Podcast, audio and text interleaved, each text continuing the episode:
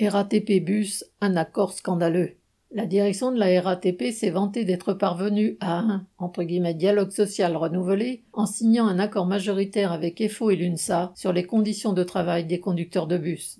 Tous les médias aux ordres ont complaisamment relayé cette présentation mensongère, parlant de 372 euros d'augmentation. En fait, cette augmentation a été gonflée artificiellement en y intégrant une prime. Sans celle-ci, elle n'est que de 224 euros net par mois, qui ne payent même pas les 190 heures annuelles de travail supplémentaires imposées par la direction.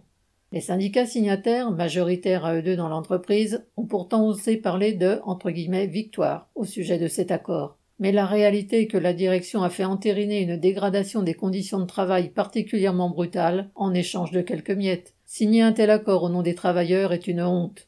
La direction a commencé à appliquer dès l'été sa nouvelle attaque sur les conditions de travail. Augmentation de la moyenne du temps de conduite de plus de 50 minutes par jour. Suppression d'une barrière repas qui empêchait les horaires du matin d'aller au-delà de 14 heures, ainsi que d'une prime pour les services effectués en deux parties.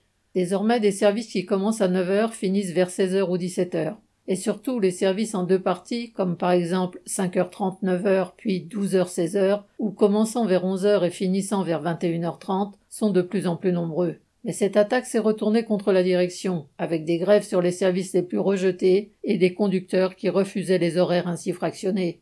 Avec cet accord, la direction en remet une couche en annonçant pour la période à venir l'allongement de l'amplitude journalière à 13 heures, voire 14 heures en cas de nécessité, en prévoyant d'augmenter la quantité de services en deux parties à 30%, soit une semaine sur trois. Elle annonce aussi la suppression de plusieurs jours de repos, trois en 2023 et encore cinq de plus en 2024.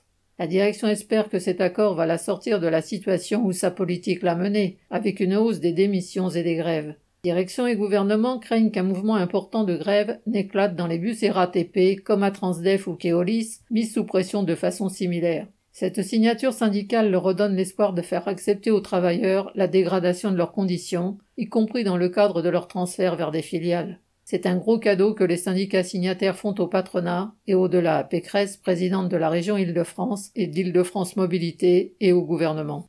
Les 224 euros nets d'augmentation accordés, prétendument pour compenser les efforts demandés aux conducteurs, sont une provocation. La direction vole les travailleurs par tous les bouts. Les salaires ont été quasiment bloqués depuis des années, alors que les prix s'envolent. Et elle veut faire travailler les conducteurs bien plus que ce à quoi correspond cette entre guillemets compensation, qui en plus ne sera pas donnée aux futurs embauchés. En cette période où le pouvoir d'achat recule et où chaque euro compte, les travailleurs n'ont pas été mécontents de ce petit plus sur la feuille de paye. Mais comme disent certains, entre guillemets, ce n'est pas parce qu'on prend l'argent qu'on va accepter les horaires pourris de la direction. Avec ou sans la signature de ces accords, tout aussi pourris, il faudra la faire reculer. Correspondant Hello.